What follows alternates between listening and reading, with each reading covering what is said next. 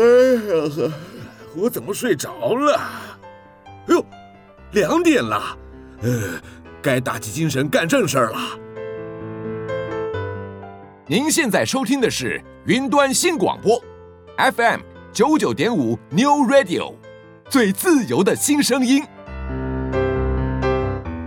如果你跟我一样，常常突然好想睡，那咱们就来听吴响的《突然好想听》。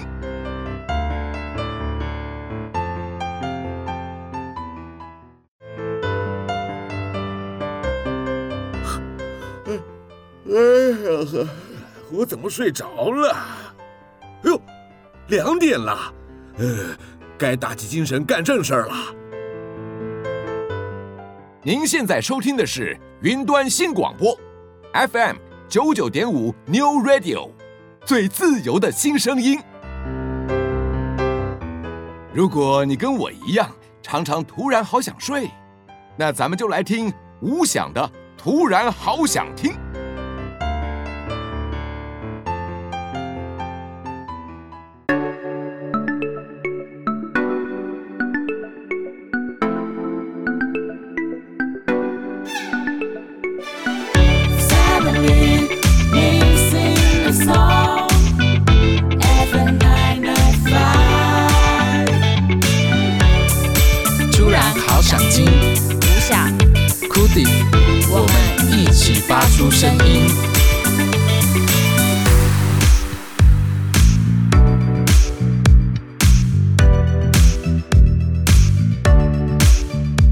Hello，大家好，这里是 FM 九九点五 New Radio 云端新广播电台。突然好想听，每周日下午两点到三点，与你一起在空中发出声音。我是吴翔，我是 Cody。我觉得安慰别人是比取悦别人还困难的事情，哎。Cody，你有安慰别人的经验吗？有，像我自己有好几个从小到大都一起长大的朋友。嗯，既然一起长大，都会彼此经历彼此的失恋啊，或者是交女朋友这一种人生大事。那所以像他们失恋的时候啊，我们就会几个朋友就会去他家，把他拖到便利商店去，或者是把他拖到谁的家里去烤肉。就算他不愿意，也要拖出来是。对，没有错。接着我们就开始喝酒。就是喝一堆啤酒，然后乱七八糟酒，就是为了把他灌醉，然后就是为了要让他一夜狂欢，然后在最后的阶段的时候，就最醉的那一个时候，最醉的那个时候，对，然后让他哭出来，我们会陪着他一起哭，这样子。你们也哭得出来吗？很醉了嘛，那情绪都是放大的呀。所以就是四个大男生，然后聚在一个地方喝酒，杯盘狼藉，然后就全部一起声泪俱下，这样子。对，然后。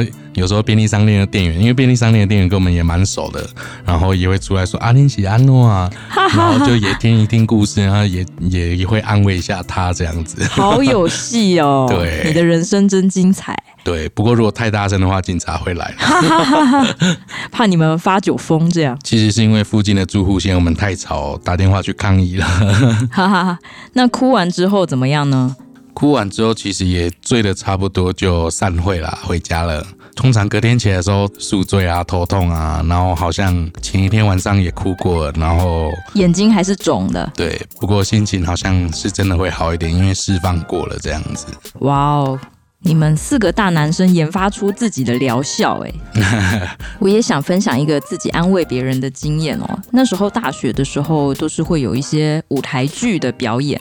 然后我当时是担任编导，我就在想说，到底要写一个怎么样的故事呢？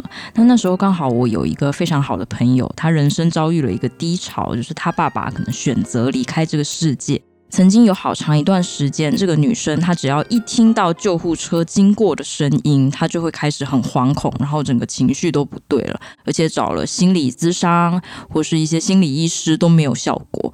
那那时候我就想说，如果我能够写他的故事，不知道他的意愿会怎么样。其实是蛮心惊胆跳的，就是去问他这个问题，说：诶，如果今天我尝试着把你的这一段心理阴影写成一个舞台剧，他会怎么样？我当时是保持着一个会被拒绝的心态，对，感觉会触发他心里的一些什么。对对对，因为他还在那个很敏感的状态嘛，一听到救护车声就会敏感。嗯，结果没想到我得到他的回复是很爽快的跟我说。好啊。哇，对，我就问他说，为什么你这么快就答应了？然后他就说，其实他也想知道别人看他这件事会是什么样的看法。那其实，在大学生活有一个现象，就是因为大家像我是中文系嘛，大家还是蛮忙着自己的课业以及自己的交男朋友啊、交女朋友啊，大家都很忙，所以对于这种年度舞台剧的东西，会感觉到有一点点。兴致缺缺，然后没什么动力。当时我就写这样一个故事，然后跟我们这个班上说，呃，这个故事是一个真实的事情，并且他那一天可能会来到现场看。我当时不敢肯定他是不是真的会来，因为我怕他就是那个阴影被触发，然后当下会很想逃走。那后来大家知道这是一个真实故事之后，在排练、在做道具、在做任何的练习的时候，就变得越来越有动力。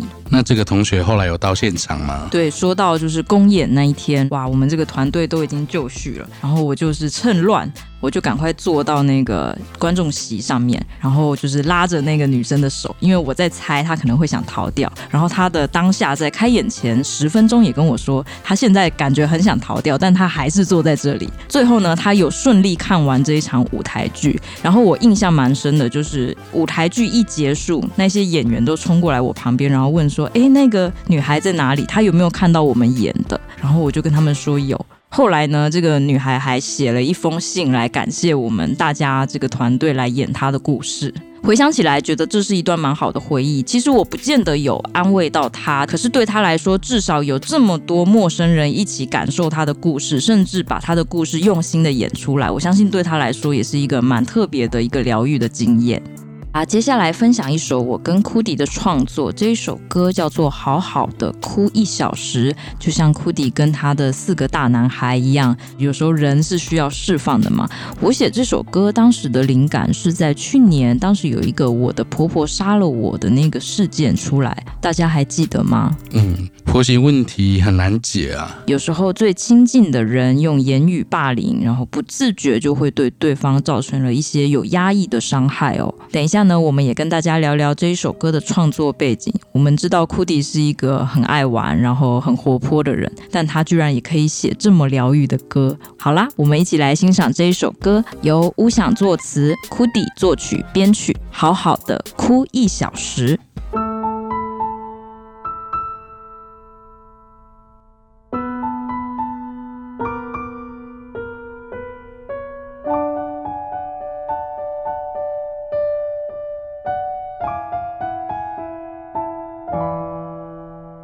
你的晚餐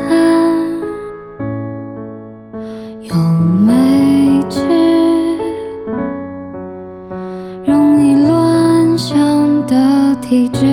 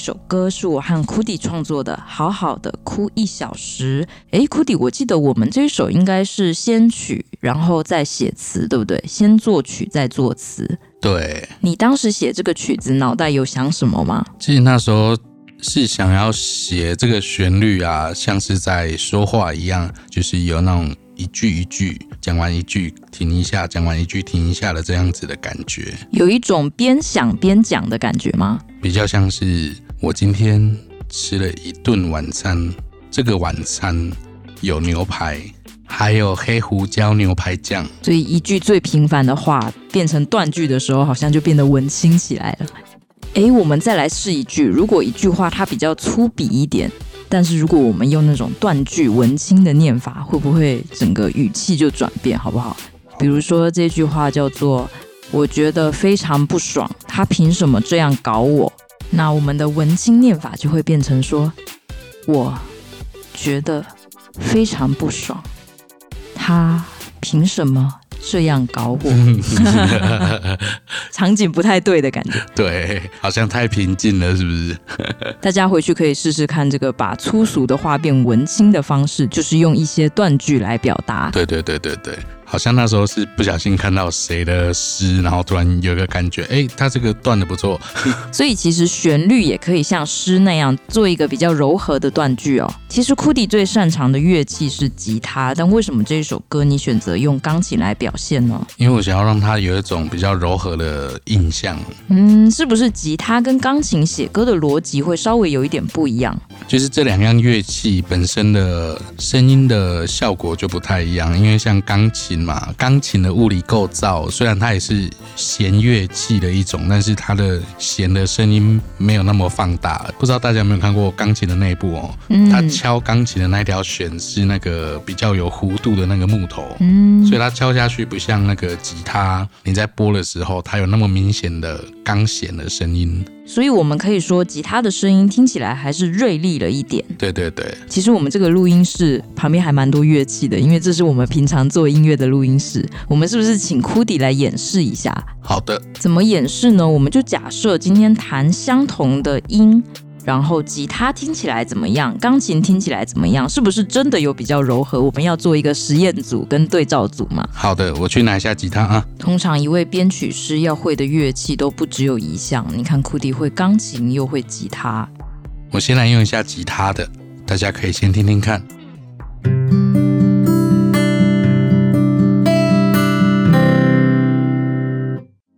然后这是钢琴的。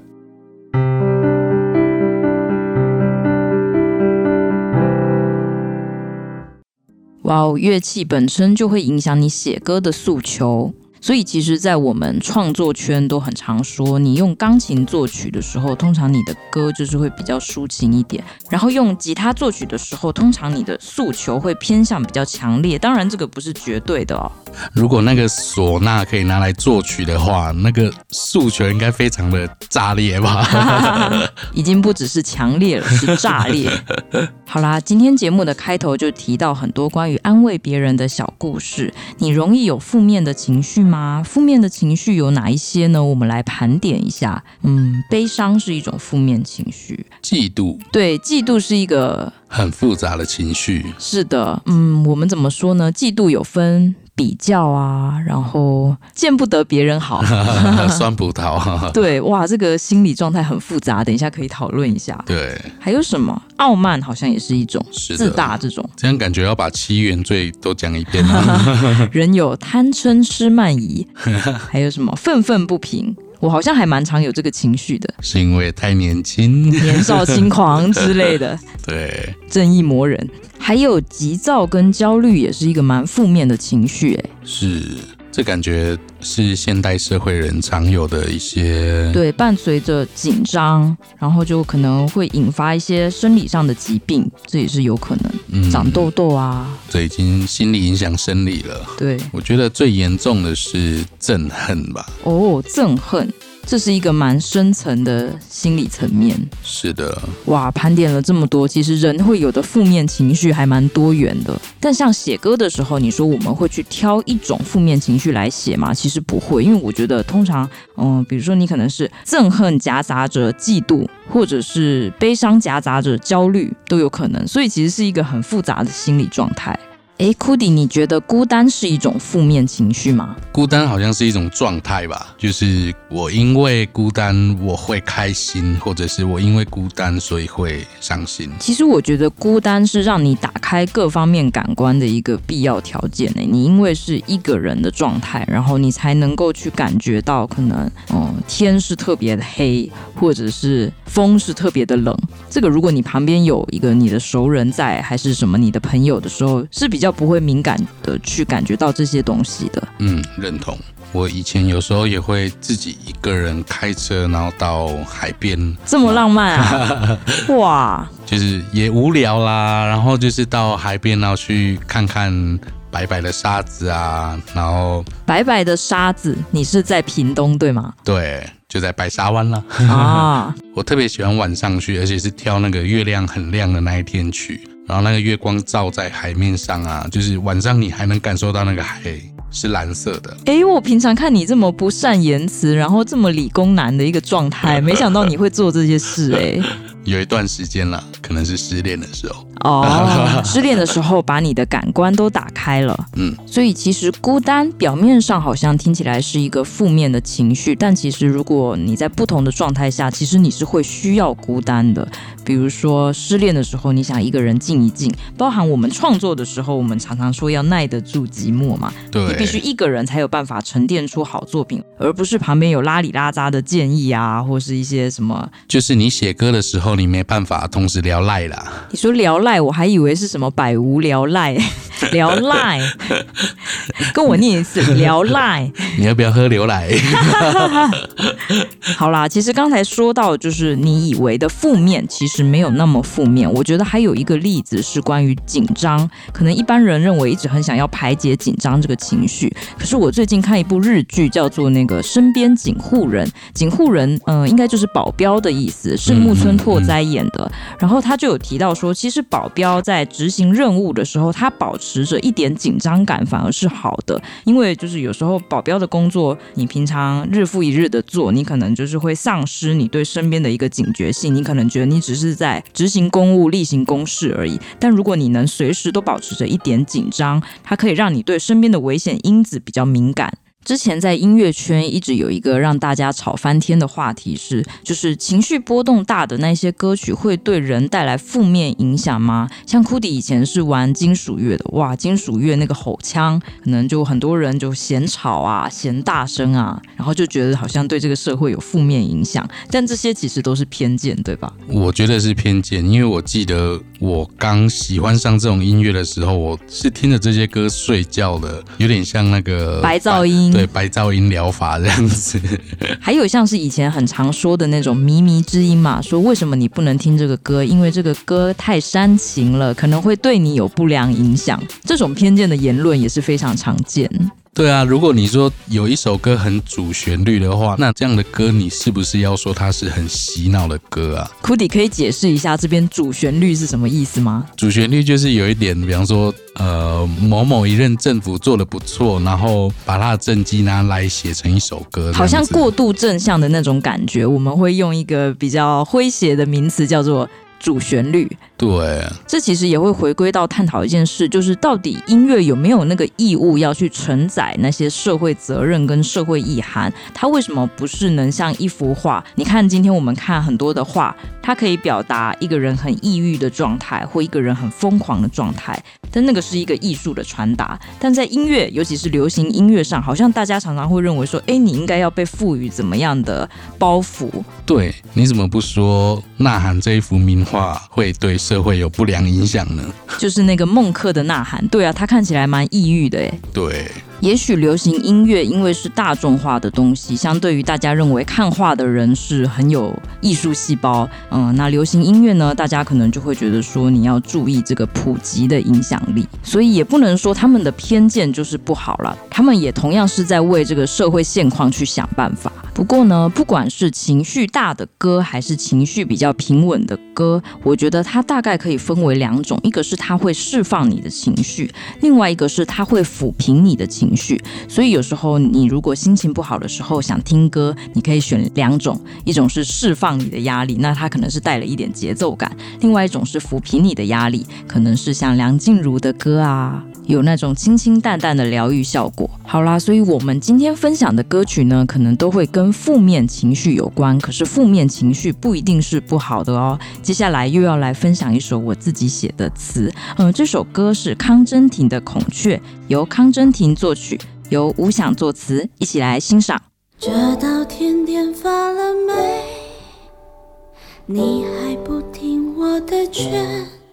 抽抽烟烟，渴望到极点。他微笑，你就狼吞虎咽。是项链还是相劝？你在赴他的约，条条件件。在着火的夜，他摆明要在两个人之间物是人非。开屏的孔雀，只懂得虚伪，不懂谅解。离开他吧，今夜这样爱。是有点绝，一个自爱，一个自恋，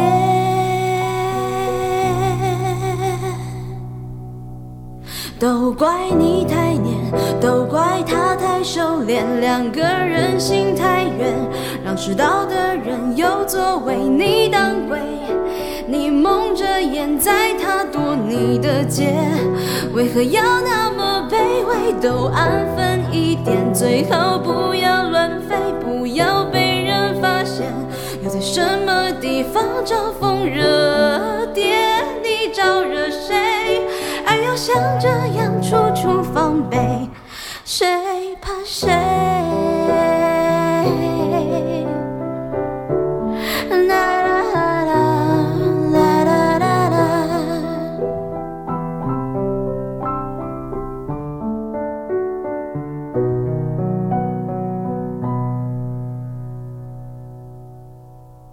是项链还是项圈？你在赴他的约，条条件件，在着火的夜，他摆明要在两个人之间物是生非。开屏的孔雀，只能被爱，不能给，懂得是为，不懂。谅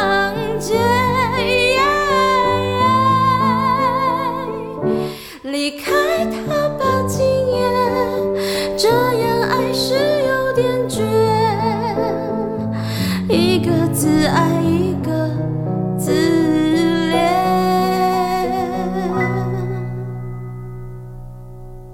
都怪你太黏，都怪他太收敛，两个人心太远，让迟到的人有座位，你当鬼。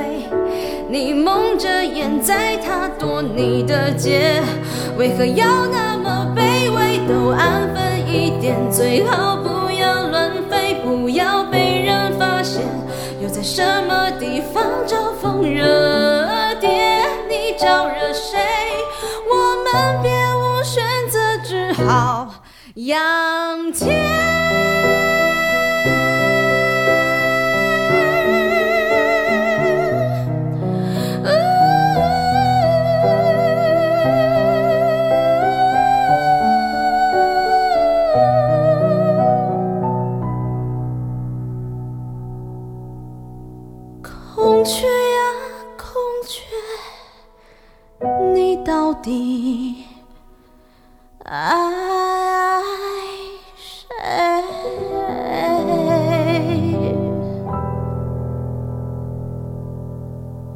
你这首歌要表达的负面情绪是什么呀？其实我的歌词里面有提到两个人，一个自爱，一个自恋。你看，爱跟恋明明是同义词，但是自爱跟自恋却是两个不一样的情绪。两人关系可能其中一个人是属于洁身自好的，可能有一点道德洁癖的，但另外一个人他是很自恋的，我只爱自己，我不爱别人。嗯哼。然后这两个人他们在相处上可能就会有一些价值观的分歧。但你说我这首歌要表达一个什么情情绪呢？我想先说一下，其实一首歌它可能是想要表达一个什么嫉妒的感觉，或者是说悲伤的感觉。但是我这一首歌设定真婷是一个说故事的人的角色，也就是说，他像一个说书人一样，去把两个人怒火中烧的那个关系说出来，所以他会带了一点戏谑，带了一点挑衅，说：“哎呀，你这个女生不听我的劝，难怪你现在落得这个下场。”我想表现的是给真婷的一种渐渐的感觉。然后这一首歌为什么？会叫做孔雀呢？其实孔雀有两个意象，一个是它开屏很漂亮，对吧？但它的开屏有警告的意味，有时候是在对同性警告。嗯、那第二个部分是求偶。嗯，就他可能喜欢这个人，所以我在你面前做一个展示。这样子对方会不会误会啊？你你凶什么？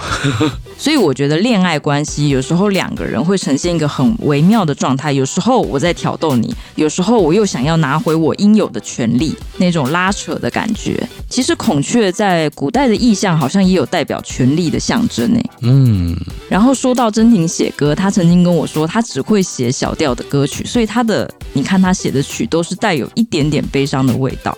康真婷呢，她是超级星光大道第四届的第四名哦。然后我觉得她有一个特色是，因为一般我们在歌唱比赛选歌都会选那种可能比较大气啊，比较能展现自己声音的力道跟洪亮的那种歌。可是真婷不一样，她选的歌就比如说像是黄龄的《痒》啊，或者是许哲佩的《疯子》啊，那样一种氛围张力特别大的歌曲，然后展现出她的声音特色。所以我觉得她算是一个很特别的参赛者。所以，如果要给康真婷《孔雀》这一首歌下一个情绪负面关键字的话，我觉得有猜疑、跟占有欲，还有发疯吧，大概是这些词汇。其实我在写这一首歌的时候，哇，那时候经历了一个蛮奇怪的状态，我连续写了十几个小时，都钻研在这一首歌上面哦，可见是个假日。然后我记得到第十个小时还是十几个小时的时候，其实我的精神状态已经不是很好了，而且我也没吃晚餐，我就这样一直耗。在这首歌上面，因为就是当你的情绪进入了那个状态之后，你会很不想抽离，然后加上你又很希望可以在最贴切的状态下把它写完，所以就一直呈现一个很萎靡的状态。然后我还记得最后写出来吧，我记得我是到便利商店里面买了一个巧克力，开始在补充自己的血糖，然后在一个半梦半醒之间把最后一句话写完，其实是一个蛮自虐的过程，一个行尸走肉的作词人。是的。不过就在写完的那一瞬间，我会把这整个情绪的状态都放下来，然后那是一种很自然的放下，然后你会突然觉得整个身心舒畅，然后可以踏着轻盈的脚步走回家的那个感觉。不然如果一直处在这个状态，感觉都不好了。确实，对，确实整个生活会受到很大的影响哦。好啦，我们休息一下，先来听一首歌。这首歌是杨丞琳的《空空》，由魏如萱作词作曲，收录在二零二零年《三十以后》这张专辑里面，一起来欣赏。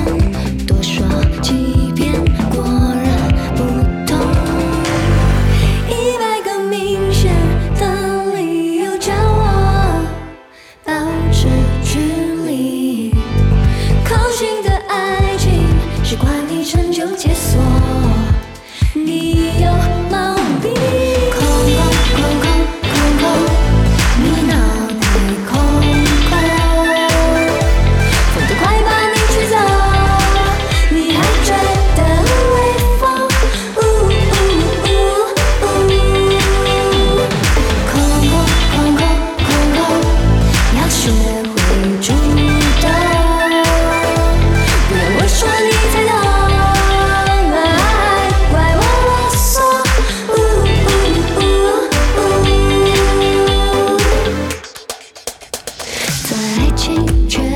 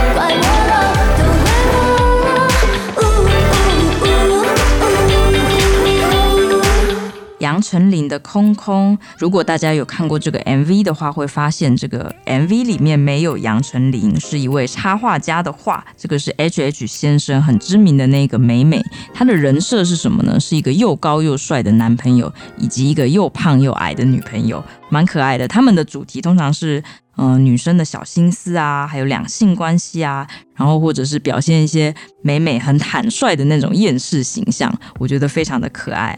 刚才你们在这一首《空空》歌里面，应该会听到一些就是杨丞琳的声音，稍微听起来糊一点。库迪，你可以解释这是什么吗？因为这首歌它听起来其实带一点 disco 的元素嘛。嗯，那 disco 它在混音上面会有跟一般流行音乐有不一样的地方。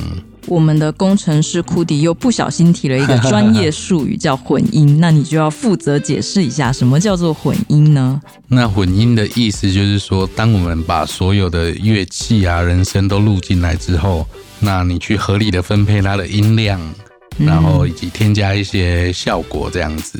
我在旁边一直很担心，我怕他又提出一个新的术语，我又要再叫他解释一遍。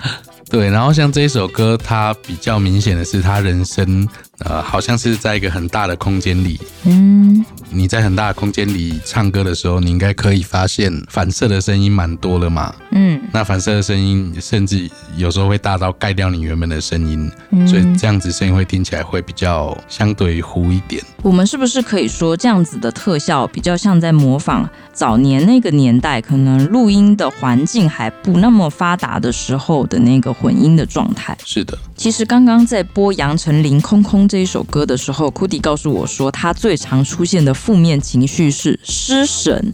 然后失神是一个什么概念呢？可以用台语讲一下吗？就是失神呐。对，这是一个什么概念呢？失魂落魄吗？差不多意思，我觉得。你可以举例一下，大概具体是什么状况会让你有这个失神的感觉？就是有时候，比方说像工作结束，然后回到家里，突然不知道要做什么，然后你就会开始放空，因为你又很累了，但又觉得是不是该做点什么？对，然后又不想做什么。那这样好像也可以说是一种拖延呢？好像也可以打这么个擦边球。比如说今天。你觉得你该洗澡了，但你下班好累，你就一直拖，一直拖，拖到半夜才去洗澡。对，不然就是明天再洗。哇，这种感觉看起来好像在休息，但其实蛮难受的。好啦，我们休息一下，先来听这一首歌。嗯，这首歌好像不太让人休息。这首歌是李佳薇的《煎熬》，由徐世珍作词，饶善强作曲，一起来欣赏。等一下，节目回来，我们要来探讨一个大家都很常见，而且很想解决的小情绪，叫做紧张。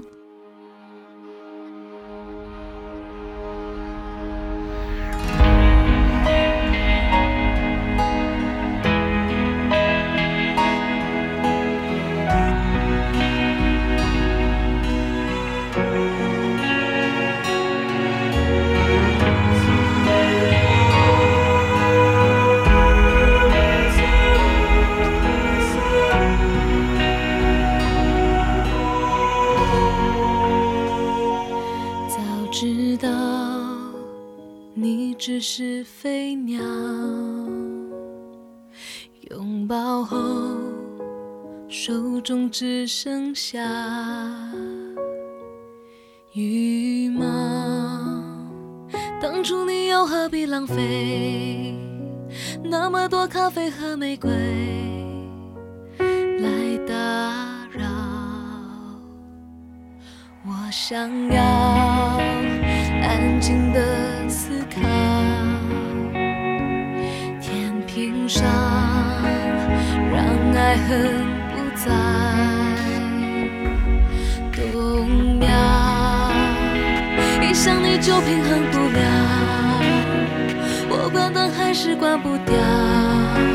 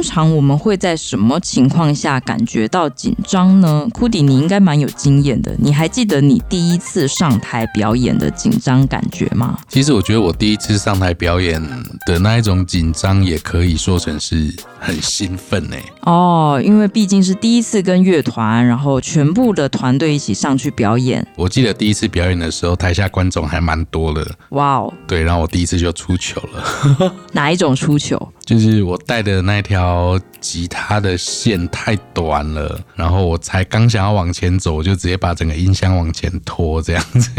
哎，那所以有导致那个音箱掉下去吗？就是直接没声音，然后还摔坏这样子。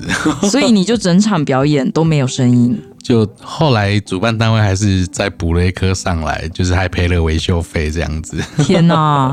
好特别的第一次上台的经验。对。其实造成紧张的原因可能会有社会性的因素哦，比如说你可能就是对整个环境不太熟悉，或者是你本身是比较没有自信的。还有一种会造成紧张的情况是准备不足，或者是你面对的对象。假设今天你面对一群小朋友，你可能不会觉得紧张，但你面对的是一堆主管的时候，可能就会有一点点紧张了。这个紧张的感觉呢，如果是短期的，那它就真的叫做紧张；但如果紧张的感觉变成长期，的，你可能就要注意，有可能患上焦虑症哦。焦虑症产生的原因可能是遗传啊、个性啊、经历啊，或一些压力的积累。所以听众们要好好检视自己的心理状况哦。刚才说到造成紧张的原因有心理的因素，那还有没有生理上的因素呢？其实也有。其实大脑呢有杏仁核跟海马回这两个东西。那这个听起来很生物的名词，它实际上的代表的是什么？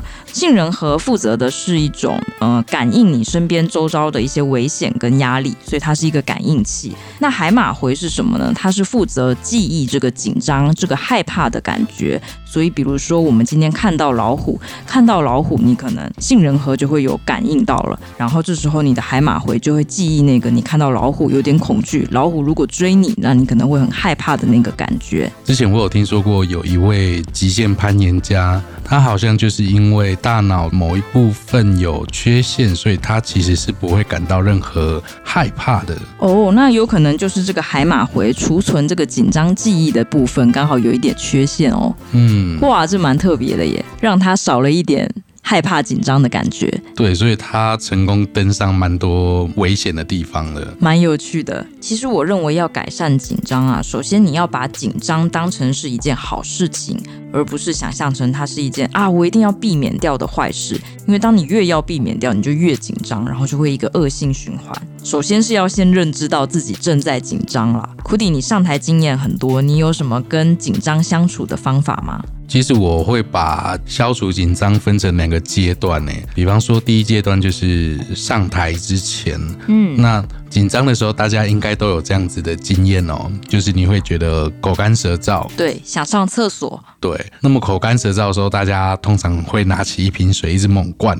嗯，对，然后你就开始就已经很想上厕所了，然后你会一直灌，然后你就会跑厕所跑不停，结果整个情绪就更紧张了。对，这时候我会准备一个类似喉糖啊，或者是就是比较生津解渴的那种小东西，就含着这样子。刚刚我以为你要讲，所以你会准备一个尿桶，没这么 low 好不好？会被笑。是的，对，所以觉得从生理方面去解决心理也是一个蛮有用的方式。是的。呃，然后再来是上台之后啊，你说上台之后，意思是你已经站在台上了。对，就是这个是第二阶段。嗯哼，那么上台之后啊。这个紧张的感觉会到最高点，因为你上台之后看到台下满满的都是人，嗯、你真的没有办法把他们当西瓜，真的，就大家都叫你把观众当西瓜，根本不可能。哈哈哈。但 因为我是乐团，所以我一上台，我可能会先大概试个音，然后试个麦克风，然后这时候我就会大喊一下，然后壮胆的感觉，对，把紧张的感觉就是顺带的把它吼出去这样子。然后另外一个方式是你跟台下的观众。从一开始的时候就开始互动哦，这个很聪明哎。对，就是你可能先跟台下的，虽然你跟他不认识，但他站在最前排的，你跟他击个掌啊，然后是碰个拳。我自己在碰拳之后，这样子的紧张的感觉就会消除掉蛮多的，因为你把台下的观众当成朋友了，真是太专业了。首先，他们已经不再是观众，角色已经转换了，他们是一群支持你的朋友。对，而且这样子台下的观众也会更嗨。是的。嗯，这个是我以前的经验。我以前第一次因为紧张导致失败或者有挫败感的经验，是在一次大学一年级的课堂上。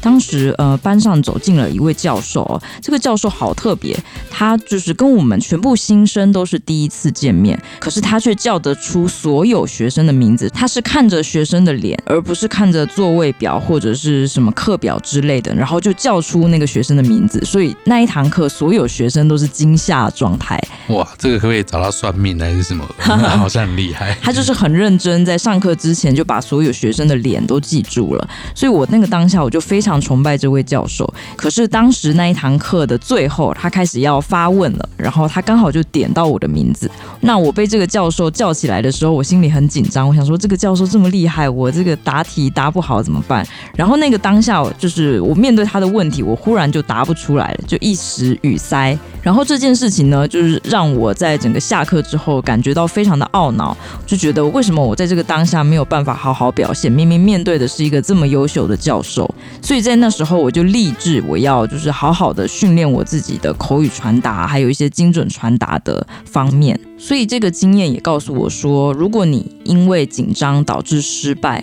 你不用感觉到太挫折，因为这可能是你未来进步一个很大很大的动力。你刚刚讲这个老师啊，他能够记住所有学生的脸，我感到十分的害怕。怎么说？就是我觉得你也是蛮认真的学生呢。我我只会想到说，哇，那这堂课老师课有点难翘，好像他的眼睛有人脸辨识系统。对啊，如果我今天没来，他马上就知道我没来了，吓死人了。是的，他马上就会知道的。好啦，接下来要来分享一首歌，这是来自八三夭乐团的《认真就输了》。诶，各位还记得之前有一个很长寿的节目叫做《康熙来了》吗？那他们有一个很经典的片头曲，其实就是八三夭的阿普所做的哦。那么后来呢，他们为了要呈现那种有一点戏谑的效果，所以他们就把《康熙来了》这个片头曲放到这一首《认真就输了》的歌曲里面，然后 MV 都是一个报新闻的状态，所以大家有兴趣可以上网去看。看那个 MV 哦，那我觉得他这个认真就输了，想表达的并不是说我们都不要认真就好了，而是说在过程中我们要认真，但结局可以看淡。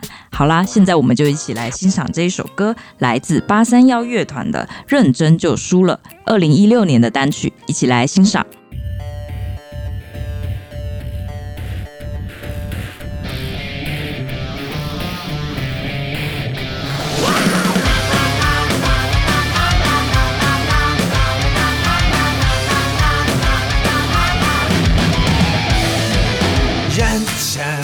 输了，这是生存的潜规则。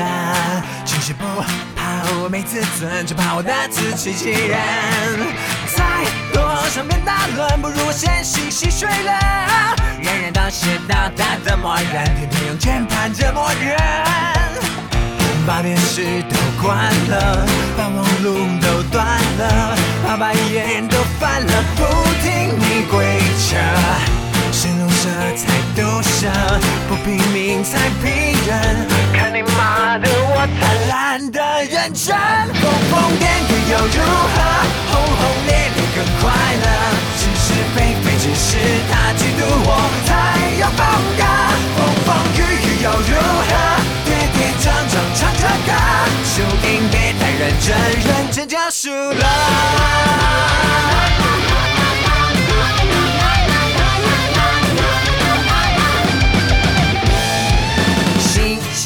山在搞新闻，不搞娱名在卖娱乐，标题杀人，痴心人，播送到谁会关注呢？嘴巴不停谴责，手机是点击下一则。是受害者还是加害者？你是不是误会大了？把电视都关了，把网路都断了，把白眼都翻了，不听你规则。才毒舌，不拼命才逼人。看你妈的，我才懒得认真。疯疯癫癫又如何？轰轰烈烈更快乐。是是非非只是他嫉妒我才有风格，风风雨雨又如何？跌跌撞撞唱着歌，输赢别太认真，认真就输了。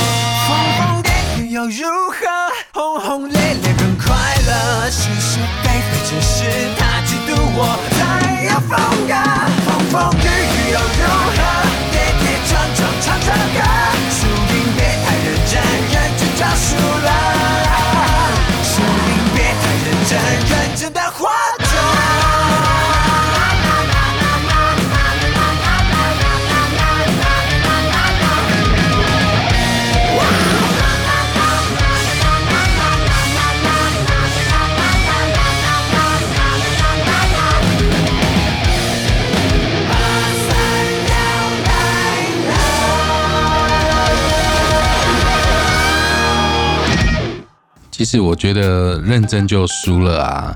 比方说，在感情里面有一方太认真，好像会让对方感觉到压力特别大。对，太在意付出要有成果，努力要有回报，常常是导致你有负面情绪的原因哦。音乐不是解决方案，也不是标准答案，但你可以透过听歌来释放你的情绪，或者抚平你的情绪哦。如果今天来不及收听我们节目的朋友，可以上我们的官网 newradio.tw 上面去找我们的节目音档，也可以在 Podcast 上面搜寻 New Radio 云端新广播电台，突然好想听，就可以听到我们的节目喽。今天的节目呢，就到这里结束了，我们下周再见，拜拜，拜拜。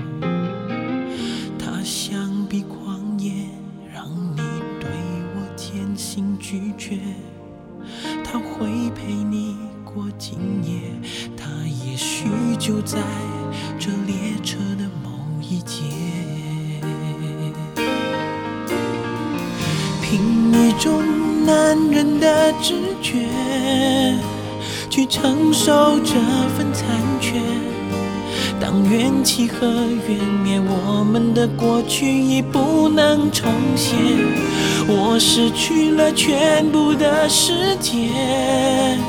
在这伤心的地铁，沉默、伤心、欲绝，当列车停止在第五天。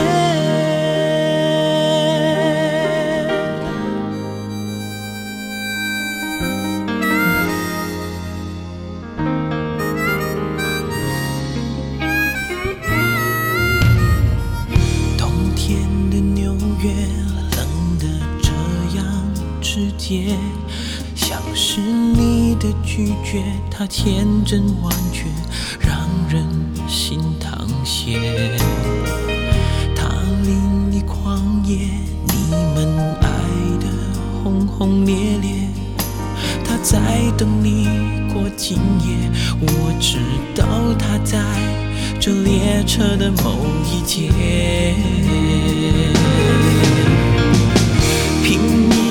男人的直觉，去承受这份残缺。当缘起和缘灭，所有的过去要如何重写？我独自在陌生的世界，在这伤心的地铁，沉默、伤心、欲绝。当列车停止在第五节。